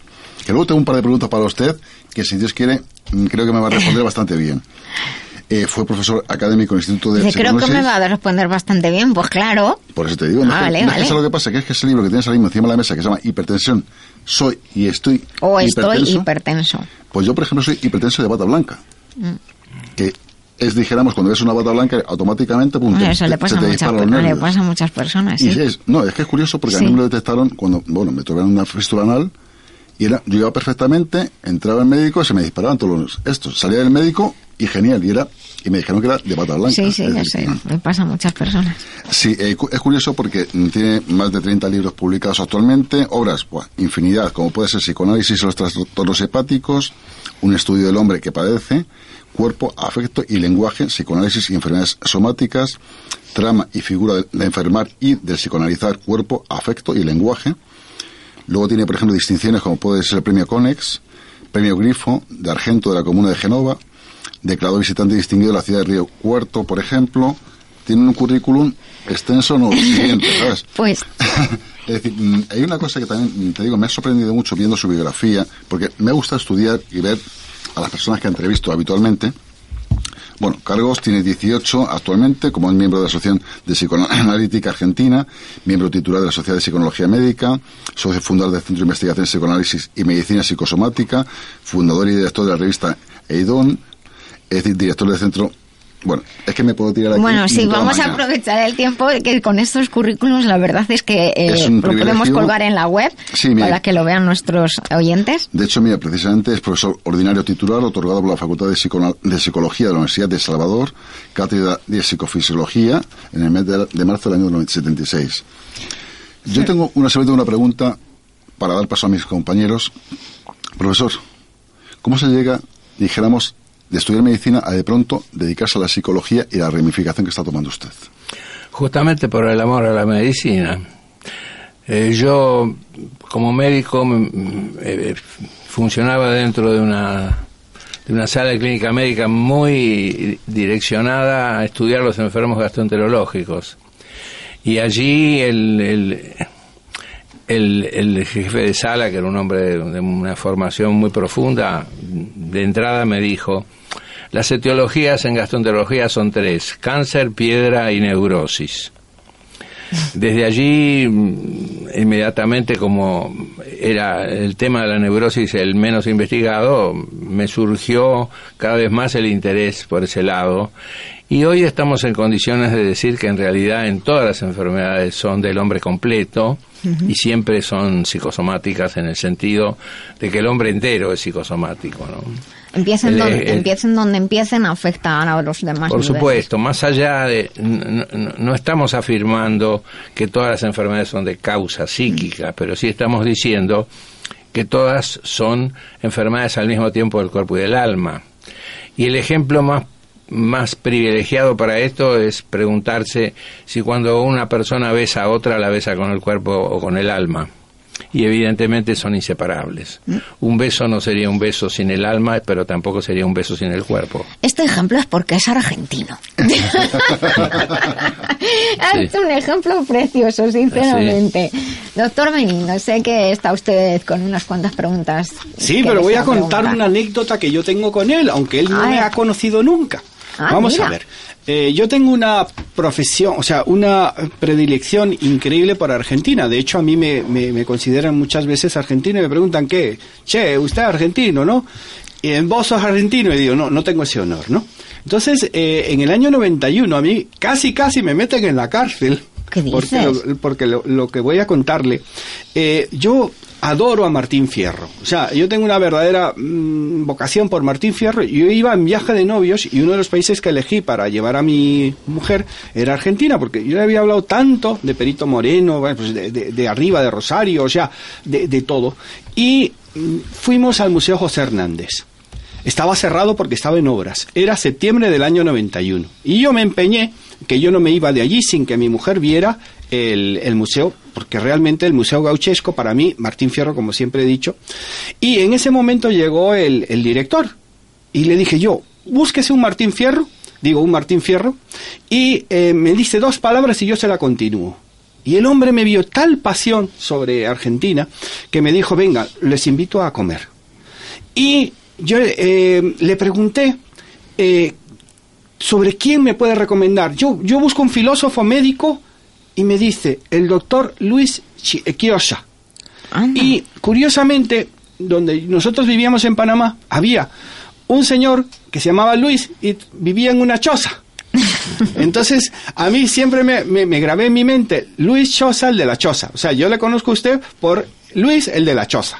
Bueno, total, que cuando ya nos deja, le Esas digo, son las reglas mnemotécnicas de, de Benigno. Bueno, vale, y sí, me sí, perfecta, perfecta. Lo que no puedo recordar es el nombre de eh, la persona que me habló de usted. Y le pedí que me llevara a Atenea, que es la mejor eh, biblioteca que había en Buenos Aires, por lo menos en el año 91. Y entonces yo entro en Atenea y eh, me voy directamente a los libros, pero veo eh, cassettes de música. Yo adoro a Martín Fierro y por tanto a Jorge Cafrune. Pero yo no sabía que Jorge Cafrune me, me- me- costaría casi que me llevaran a la cárcel. Entonces yo llegué, eh, me, atendió un señor y dijo, mire, yo quiero ver los libros del doctor Luis eh, Quiosa y Jorge Cafrune. ¿Cómo que Jorge Cafrune? Bueno, llaman a uno, llaman a otro y vienen eh, casi casi a detenerme. Yo a Dios gracias, en esa época pues estaba muy bien relacionado y no me tuvieron que detener. Y se me olvidó ya por entero comprar sus libros, porque yo quería llevarme algo, porque para mí Lugones, por ejemplo, Borges, eh, han hecho un prólogo de Martín Fierro y yo quiero, yo una de las cosas que quiero hacer en mi vida es hacer el prólogo del Martín Fierro y hacer el Martín Fierro adaptada a mis, mis, mis, mis ideales de vida. Entonces, ese fue el primer contacto que yo tuve con usted. Cuando la doctora Lorita me comentó que iba a venir, yo dije, yo, ¿de qué conozco yo a este hombre? O sea, eh, empecé a buscar y eh, como antropólogo también llevo mis trabajos de campo y busqué y era usted. Entonces, para mí realmente, yo me he vestido hoy de una forma diferente, la corbata, Sí, en honor sí. de él. O sea, Que sepa, que sepa, doctor, que cuando le he visto esta mañana, le he dicho que pero qué guapo vienes, dice que Nuria, que viene una eminencia, me ha dicho, y, y se ha puesto así de guapo para usted, como las chiquillas. Y yo me he puesto igual, pero no sabía que lo iba a encontrar. y hay una cosa que me ha encantado. Eh, eh, eh, realmente, eh, usted ha dicho antes para qué. Y era una de las cosas que cuando yo leía sus libros hablaba siempre del por qué, por qué, por qué, por qué. Y ahora usted me ha hablado del para qué. Y estoy totalmente de acuerdo con Jesús en lo que él ha evolucionado. Es una persona que yo tengo el honor inmenso de estar aquí y de luego me, sacaré una foto con él. Le pedí a Nuria, Sí, por sí, favor, claro. yo quiero una foto con él a solas. Y luego contigo también. Vale, vale, Pero, porque- Te pones celoso. ¿eh? no, no, sí, Jesús. Pero hay una las cuestión. Eh, una de las cosas que he leído yo en uno de sus libros es estar solo es una gran cosa para llevarse bien. Eso es un dicho de su amigo, del padre de su amigo gallego, que no dijo es. usted. Eh, y yo vivo solo conmigo mismo. Y es uno de los mayores placeres que hay. Yo llevo veintipico años viviendo solo conmigo mismo. Pero hay que llevarse bien. Ah, yo me llevo genial. ¿Por, por, por Claro, qué cree pero- que gasto tan poco de luz?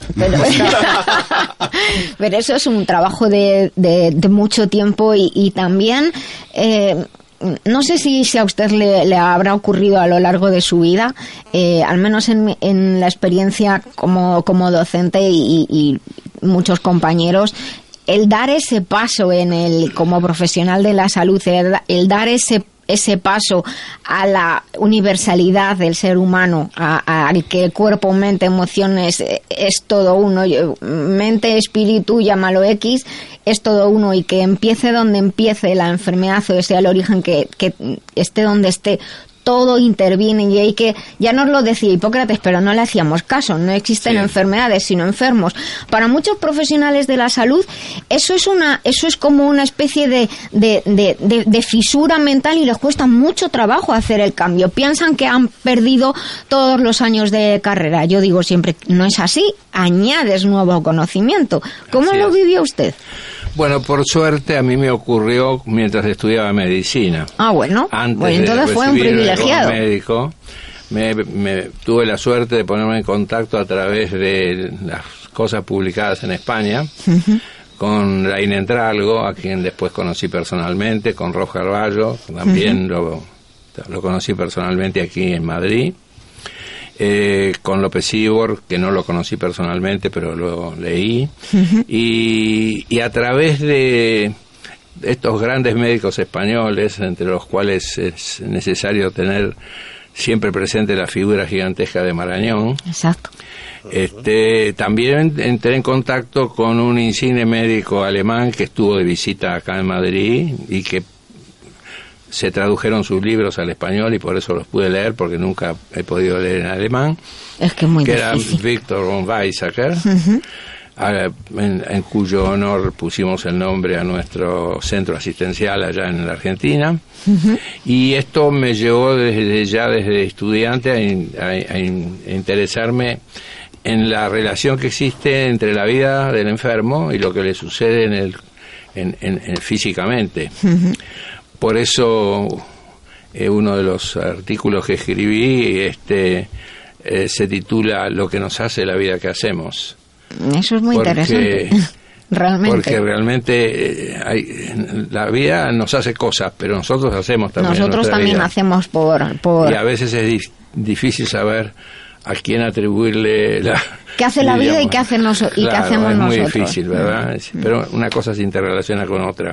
En el caso de- del libro sobre la hipertensión, que es uno de los males que aquejan a la sociedad, sobre todo porque hay un gran número de personas que ni siquiera sabe que son hipertensas, por lo tanto no se cuidan Sí, y Eh, hay otros que creen que son hipertensos. y no lo son, efectivamente, y se están medicando y, Sí, y- y están teniendo efectos Por secundarios eso el importantes. subtítulo Soy o estoy hipertenso. Soy o estoy. Que Jesús nos ha comentado esa circunstancia de, de- una situación de, de ansiedad o de una situación de temor en la cual, pues, como mecanismo de defensa, la tensión se, se dispara como, como respuesta Sí, a los neurotransmisores. Pero lo más interesante de esto es que son los mismos cardiólogos Mm.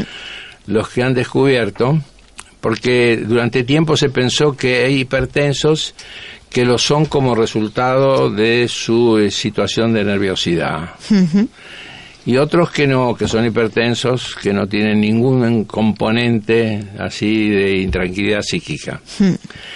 Pero es interesante que han sido los mismos cardiólogos que han descubierto que hay muchos pacientes que sufren emociones reprimidas, de manera que sienten una intranquilidad de la cual no son conscientes. Y entonces, este hombre que ha, estado durante 15 años al frente del departamento de, de hipertensión de la Clínica Mayo, describe eh, est- esta eh, situación diciendo en realidad es in- inseparable una cosa de la otra. Y, la- y nuestras investigaciones que hemos hecho durante bastantes años eh, estudiando pacientes hipertensos eh, y estudiando su biografía y nos han llevado a comprender de que desde tiempo antiguo se ha hablado siempre de que el hipertenso reprime la agresión y que por eso ustedes habrán visto de- la- estamos hablando de, de- de frustración Sí, sí. y de ira de rabia reprimida. Claro, pero después de haberlo investigado más profundamente nos hemos dado cuenta que es un tipo particular de, de situación que se reprime y es la que tiene que ver con la indignación. Y esto es muy interesante porque últimamente ha, ha- ha- ha empezado a hablarse de la indignación colectiva. Sí, en los últimos años. Y se ha ese- hablado de los indignados. Y esa ¿no? rabia que hay ahí socialmente. Claro, pero es un tipo particular de rabia, la de indignación, distinta de otros tipos de rabia. que no se expresa. Así es. Y justamente en la medida en que esa indignación no se hace totalmente consciente, parte de ella se descarga como hipertensión. Bueno, en la medicina china decimos que solo absorbe el hígado y entonces se producen cuadros de fuego de hígado de corazón y es una de las causas de hipertensión, de Sí. hecho. Bueno, eso es muy sí, interesante sí, también. la sí. verdad es que es... eh, creo que tú querías comentar alguna Sí, cosa eh, más. yo Benigno. tengo una duda. Las cosas que nos enferman son las cosas que nos importan. Sí. Eh, le está dando vueltas y vueltas, entonces lo que nos enferma es lo que nos importa, lo que hay que hacer es que no nos importe nada. Eh, no, no. Lo que hay que hacer es resolver de la mejor manera posible y, y- y sobre todo reconocer qué cosas nos importan, porque muchas veces negamos la importancia que tienen para nosotros ciertas cosas y estas cosas que no aparecen de esa manera aparecen de otra manera que no es la mejor y que pagan un alto precio. Evidentemente, eh, el, el- el descubrir eh, realmente qué es lo que nos importa tiene que ver con el establecimiento de los valores. Porque durante mucho tiempo la filosofía se debatió tratando de ver de dónde surge el concepto valor. Y el concepto valor apareció siempre como algo que se agrega a posteriori sobre las cosas que nosotros pensamos. Pero cuando uno las estudia desde el punto de vista de nuestra especialidad, que es la indagación en lo inconsciente, uno se da cuenta que en realidad el verdadero origen del valor surge de lo que nos importa y lo que nos importa tiene que ver con lo que sentimos. Y lo que sentimos hace que lo que nos hace bien adquiera un valor y lo que nos hace mal adquiere un valor negativo. Y, y esto va generando toda la teoría de los valores. Aquí Jesús quería comentarle alguna Sí, pregunta. mira, mm, es curioso porque según la tradición china hay una cosa que se llama hilo rojo, que es la unión entre personas. Sí. Y yo, por ejemplo, viendo su biografía, que me ha gustado leerla y la verdad que le doy la enhorabuena por la parte que me corresponde, usted en el año 2009, en hora completa, concretamente en el topo 17, dice, ¿por qué nos equivocamos lo mal pensado que emocionalmente nos conforma? Es curioso porque viendo la biografía del libro, usted tiene el hilo con Benin Norna, que hizo un libro que se llama El destino no existe y habla también precisamente de los tres caminos que se pueden elegir. ¿Podéis hacerme un intercambio, vuestra opinión, tanto Benigno como usted, Os doy un minutillo. que sé que os vais a... para lo- saber y no, no el puedo... camino correcto para elegir en nuestra vida? Bueno, el tema este del hilo, del hilo rojo que nos vincula es muy interesante. Yo no sabía eso de la medicina china, pero mm, mm, suelo decir, usando las comillas, que nosotros estamos cableados. Que nosotros, eh, el subtítulo de uno de mis libros es Solo se puede ser siendo con otros.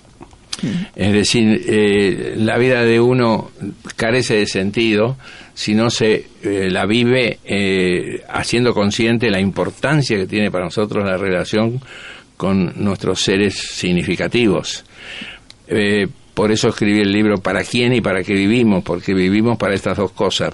La vida se dedica, la vida si no se dedica carece de sentido. Con devoción. Ahora podría decir que yo nunca conocí a Víctor Frank, pero sí por lo menos al doctor Kiosha, porque realmente es el hombre en busca de su sentido, o sea, lo que le da la vida, los valores que hablábamos antes cuando veníamos en el coche, de, de- de la importancia de los valores. Hemos hablado mucho de usted, que lo sepa. Pues casi todo el camino hemos estado, porque yo dije, Y- Dios, y Dios mío, preparando hoy voy a el- cumplir un sueño. El programa. Benigno estaba feliz como un chiquillo. Y, y lo que quiero preguntarle, porque la verdad es que tenemos que continuar con el programa, pues si no es usted alguien que nos eh, comente, nosotros hemos subido algunos libros a, a la- nuestra cuenta de Facebook, ¿cómo pueden adquirir los libros del doctor? ¿O me lo dice usted o me lo Bueno, decís alguno de vosotros? ¿No quieres hablar? Seguramente lo saben ustedes mejor. A ver, yo. espera un momento, que yo tengo una tarjetilla por aquí. Sí, mira, aquí incluso te lo pone ahí en el catálogo de la editorial. El- aquí, ¿lo digo? Sí, ¿Esto? más arribas. Eh, los libros se pueden encontrar en, en todas Sí, las libre- ace- en todas acer- las libre- aquí. en todas las librerías. Sí. Como se suele decir, eh, en las mejores librerías eh, está colocado y se puede vender, pero también por Amazon, también por Vale. las páginas web mm, de la Casa del Libro, de la FNAC, eh, Pues todas muchísimas partes. gracias. Bueno, aquí, eh, a ver, es Sí, que mira, claro, esto yo no, lo. UDL. UDL, libros. UDL es la distribuidora Así y, es. Ah, vale, vale. y lo distribuye a todos los Bueno, librerías. pues nosotros vamos a, a- a subir a- en Facebook, hemos subido ya eh, algunas fotos de, de los libros y, y tienen, además sale la editorial, o sea que estoy segura de que todos nuestros oyentes podrán encontrar sus libros. Eh, quiero darles las gracias, pues en realidad he de dar las gracias a Teresa Yusta, mi querida amiga, que fue la que me contactó con usted para que viniera usted y también tengo que darles gracias a la persona que tenía que estar aquí hoy, pero no está para que usted esté. Aquí he hecho un lío muy grande. Hemos ajustado todo el programa para que eh, usted pudiera estar con nosotros, así que Bueno. estoy muy agradecida a todas las personas que han hecho que hoy confluya eh, esta circunstancia. Ha sido un gusto muy grande para mí, de manera que la gratitud es compartida. Pues espero que nos volvamos a ver o por lo menos mantenernos en contacto. Eh, le estoy muy agradecida a, a todos, también a vosotros por, por vuestras preguntas y vuestros comentarios y hemos de seguir con nuestro programa. La vida biloba. El programa que trata con rigor Y con humor la experiencia de ser saludable. y conocerte a ti mismo. Tu mami no está. Doctora Nuria, doctora Nuria.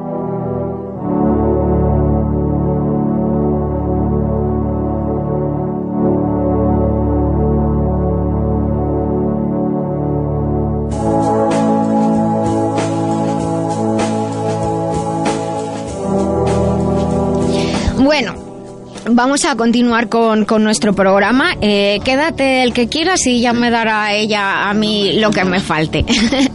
y voy a atender las consultas que, que llegan, sus consultas que llegan a través de la página web lavidabiloba.com.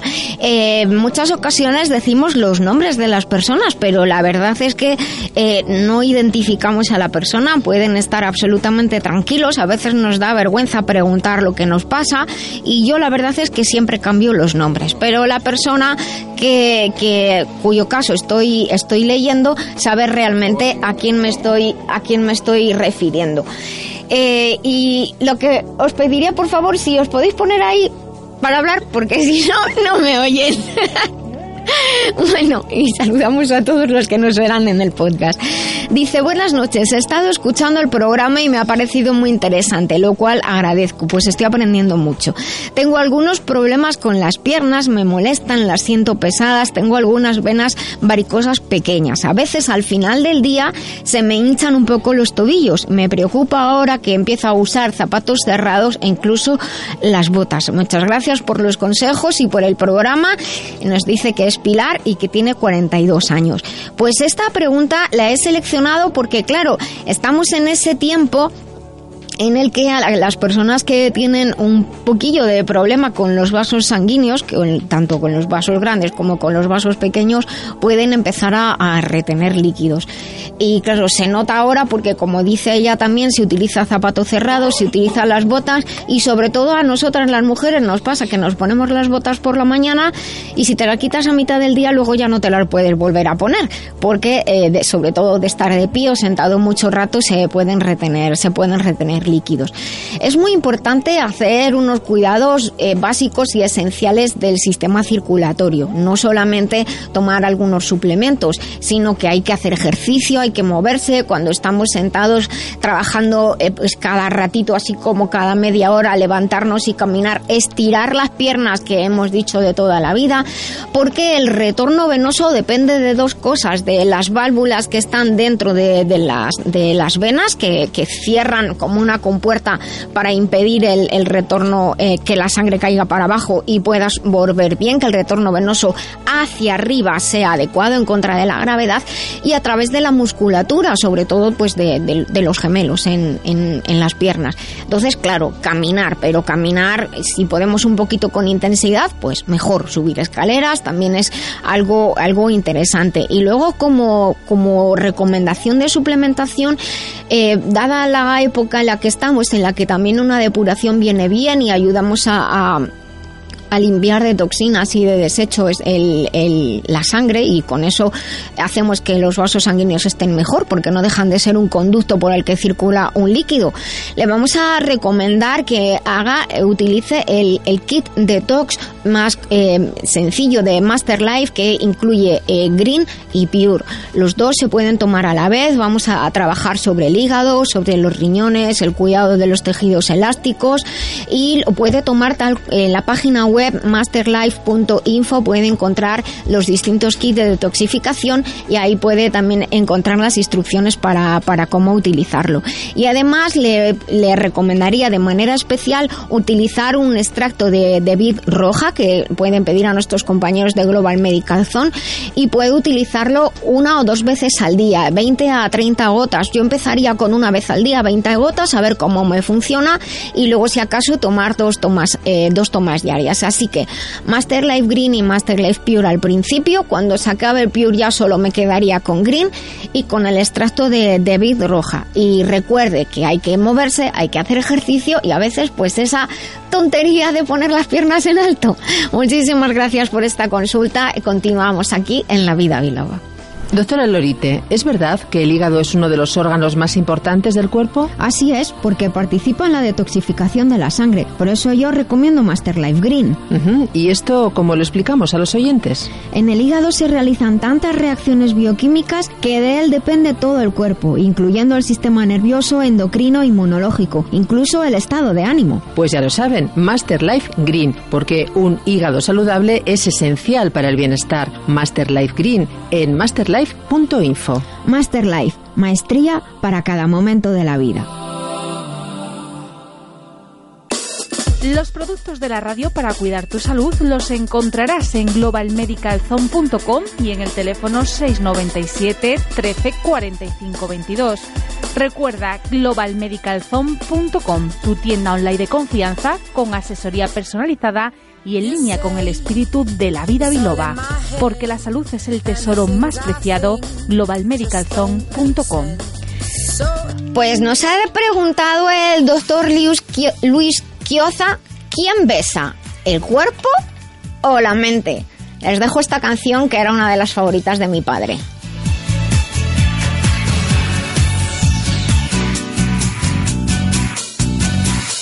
me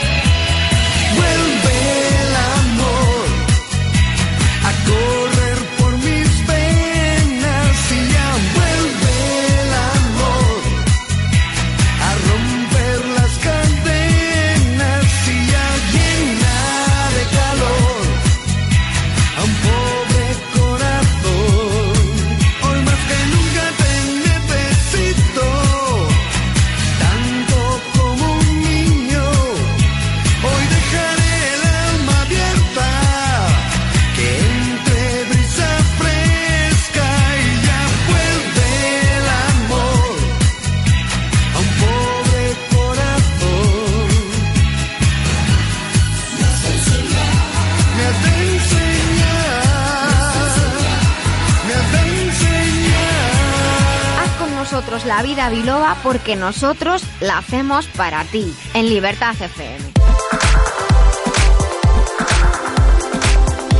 Pues continuamos aquí en La Vida Biloba Libertad FM con todos ustedes. Estamos en directo gracias a nuestro querido Dani Blanco. Estamos en el podcast a la hora que ustedes quieran, el día que ustedes quieran. Estamos en- también en streaming.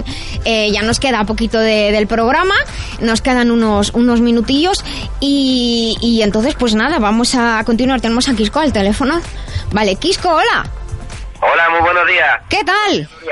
Buenos días, Vierovero, y buenos días a todos los compis y todos los invitados. Bueno, buenos días a buenos días a todos. Eh, sabemos que la semana que viene andas por aquí. Pues sí, eh, Cuenta. voy para voy pa Madrid porque el día 7 y 8 Ujú.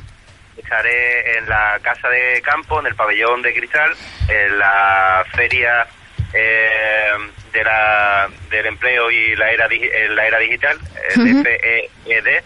Ujú. 2017 y bueno, me han invitado a dar una conferencia y, y voy a dar una conferencia el, el martes 7 a las 10 y media de la mañana en la zona de, de Artificial Expo dentro de esta feria de- del empleo digital.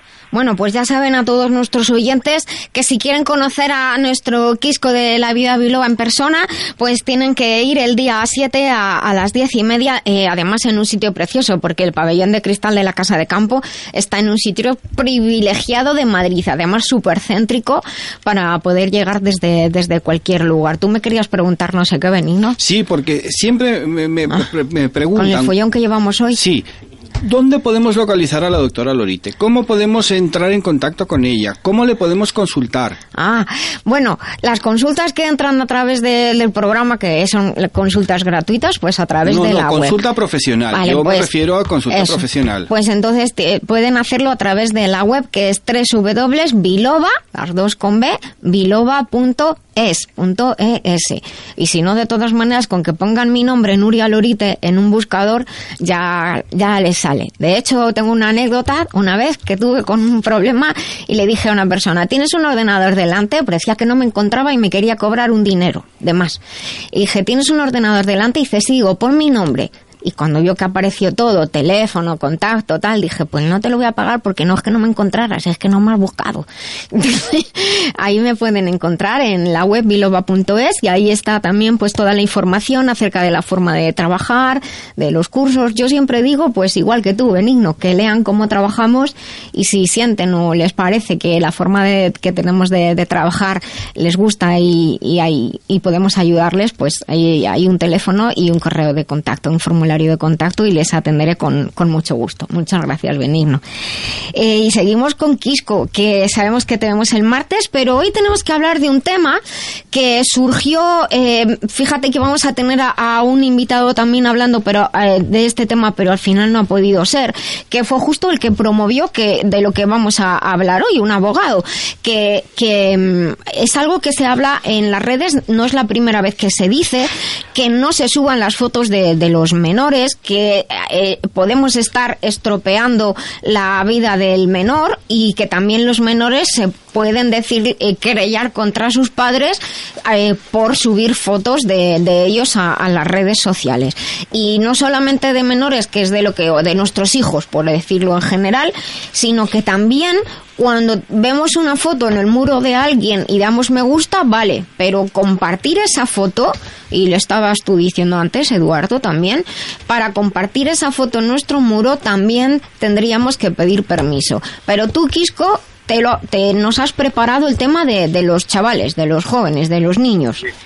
Pues, pues sí, a ver, eh, como sabéis, eh, desde hace ya tres años llevamos diciendo que se usen las tecnologías de forma razonable, que, se- que, que pongamos el sentido común siempre eh, a la hora de usar la tecnología y de, y de pensar un poquito más allá de lo que va a ocurrir con, con cada acto tecnológico que estamos llevando a cabo, ¿no?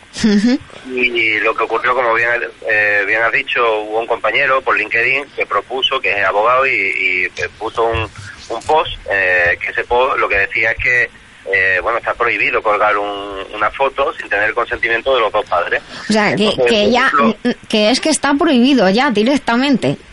Sí, claro, Para eh, que lo sepan eh, nuestros oyentes, quiero decir.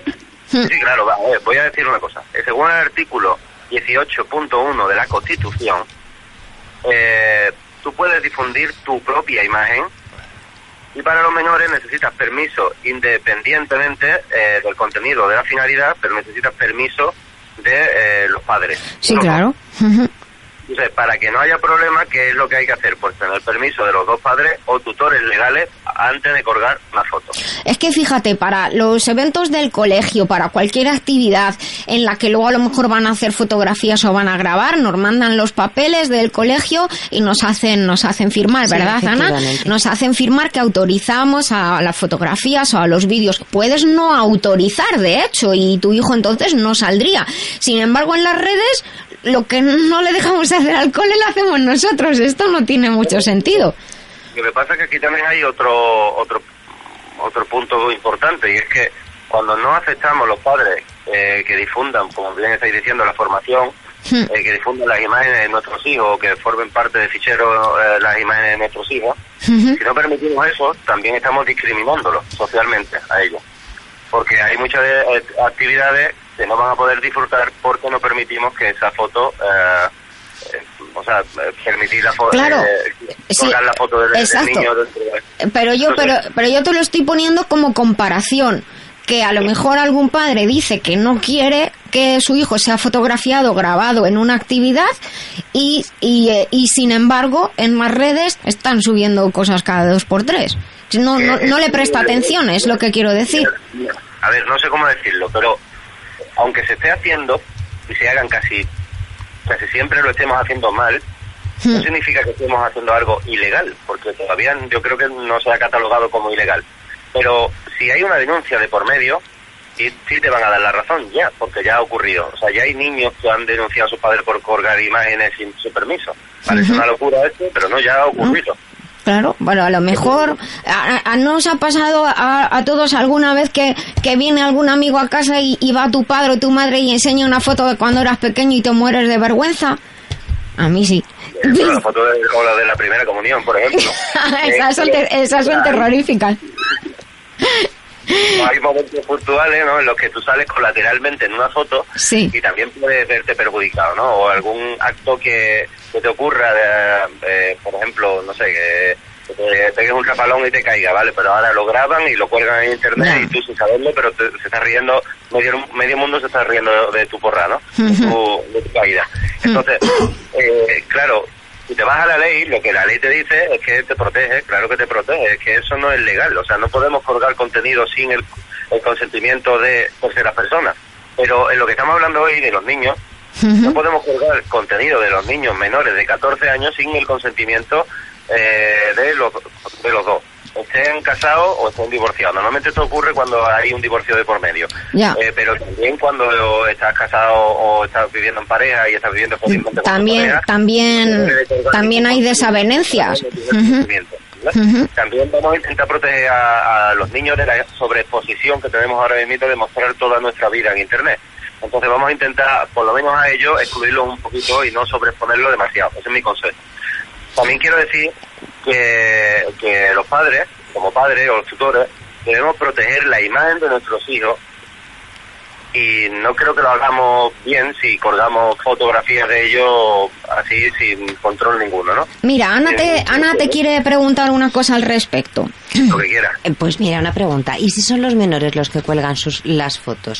Porque hoy en Bueno, día sí. tenemos a, a Instagram que está lleno de niños de preadolescentes, en, casi todos tienen WhatsApp. ¿Qué hacemos los padres? ¿Qué podemos hacer los padres?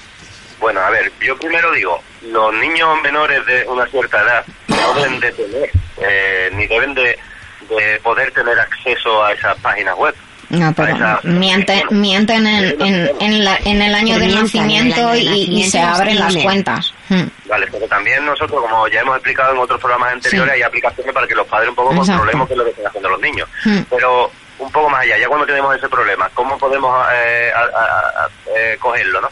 Pues, por ejemplo, entrando en la privacidad para Mm. que determinado contenido no se exhiba y después, sobre todo, es la educación, intentar educar a nuestros hijos de, de los efectos colaterales que pueden tener este tipo de, de actos, por ejemplo, el bullying. el, este tan temido bullying, pues le estás dando pistas a los que te quieren hacer bullying, eh, le estás dando pistas de, de- colgando tantas imágenes. Después, a o, o que ellos cojan esas imágenes y la, y la, y la eh, un poco la utilicen en contra tuya. Sí, o la- o las, las manipulen incluso. Lo que quisiera decir a, a nuestros oyentes, eh, eh, te interrumpo un momentín, Quisco, eh, te- lo que quiero decir a nuestros oyentes es que en el podcast del programa, que lo tienen en la web lavidabiloba.com, también hay una pestañita en Facebook de, donde, que es La Vida Biloba, donde pueden entrar directamente al, al podcast y hay algunos episodios, cada uno tiene su contenido, donde hemos hablado precisamente, si ponen la palabra seguridad, internet, redes, hemos hablado muchísimo porque Quisco siempre ha estado concienciándonos tanto para nosotros como adultos como para el tema de, de los de los niños y de los jóvenes y qué hacer. A veces me vais a perdonar la barbaridad, pero a lo mejor es tan sencillo como quitarle el móvil y ya está. Digo yo, no, no sé a partir de qué edad el niño, a, a partir de qué edad, dime. Yo, eh, yo no he puesto por, por quitar la tecnología, sino razonarla. No, quitarle el móvil para, para ver qué ha- para ver qué hay. Pero si, si nos preocupamos de qué es lo que hace... Otra nuestro- otra cosa es no dejarle el móvil nunca, eso es diferente. Pero, Nuria, si nos preocupamos de lo que hacen nuestros hijos en el colegio, de con quién se Hmm. juntan y con quién pasan rato, ¿por qué no nos preocupamos de qué es lo que hacen en Internet? Exacto. Ejemplo, ¿no? Entonces, eso es uno de los de las Pues que yo... si ahí es lo que est- es lo que estoy diciendo que que eh, ahí ahora pregunto, ¿tú sabes si hay alguna edad? Estoy preguntando totalmente desde desde la ignorancia, porque como la, la como madre piensas una cosa, a lo mejor luego la, la legalidad es otra. Efectivamente hay una edad a, partir de la cual pues es difícil porque estás invadiendo su, su intimidad. Pero hay, hay otra edad por, por debajo de esa en la que tú eres responsable de su seguridad. Entonces, tenemos los controles parentales de los que hemos hablado montones de veces, pero también tenemos que poder ver con quién como tú dices, se está hablando, se está escribiendo, qué fotos se está colgando, quién está respondiendo y eso es coger el móvil, mirarlo y, y dejarlo y ya está. Y si hay algo mal, Y os voy a dar un consejo de millennial. dime. En vez de cogerle el móvil, que es una intrusión, ¿por qué no nos hacemos amigos de ellos virtualmente también? Pues mira, ¿sabes qué? Controlando, así estáis controlando todas las fotos que están colgando los hijos. Ya, si pero- tú eres amigo eh, eh, de, la, de la red de tu hijo, no hay problema. O sea, lo que... Si hay problema, Quisco. Juan. A mí, yo te voy a decir una cosa. A no ser que me cree un perfil falso, eh, la mayoría, de, creo, de los que estamos aquí, los hijos dicen, no me sigas.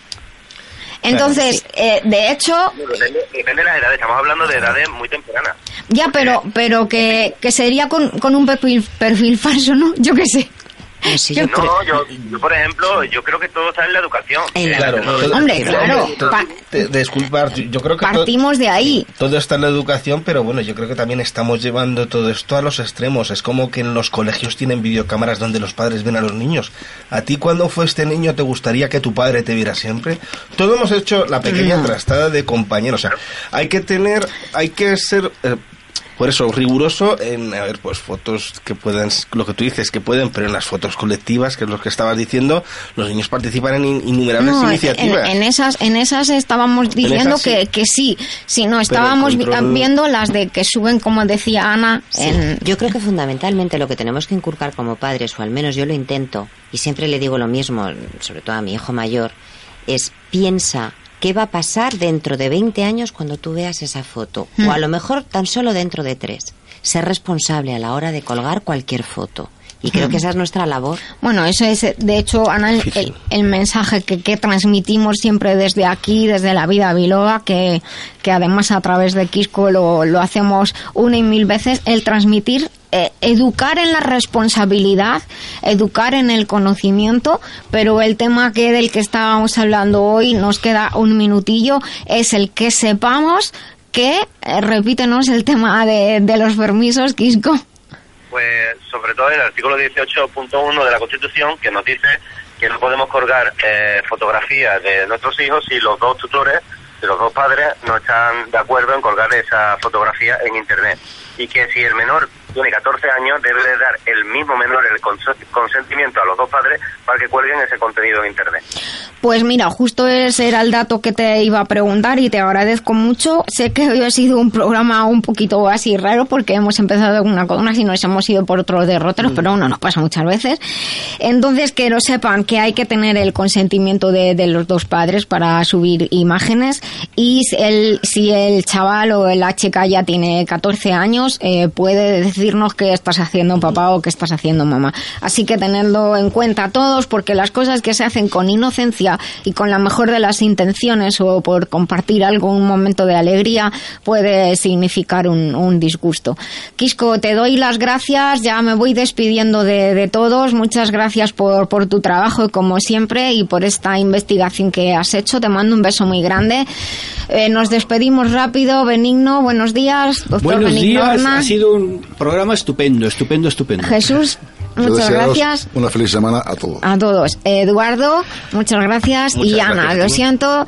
Tengo Muchísimas que, gracias por todo. que cortar porque llegan las noticias. Recuerden sonreír, que es gratis. El cerebro cree que somos felices y todo el cuerpo así lo recibe. Hasta el próximo sábado. Vivan conmigo la vida biloba.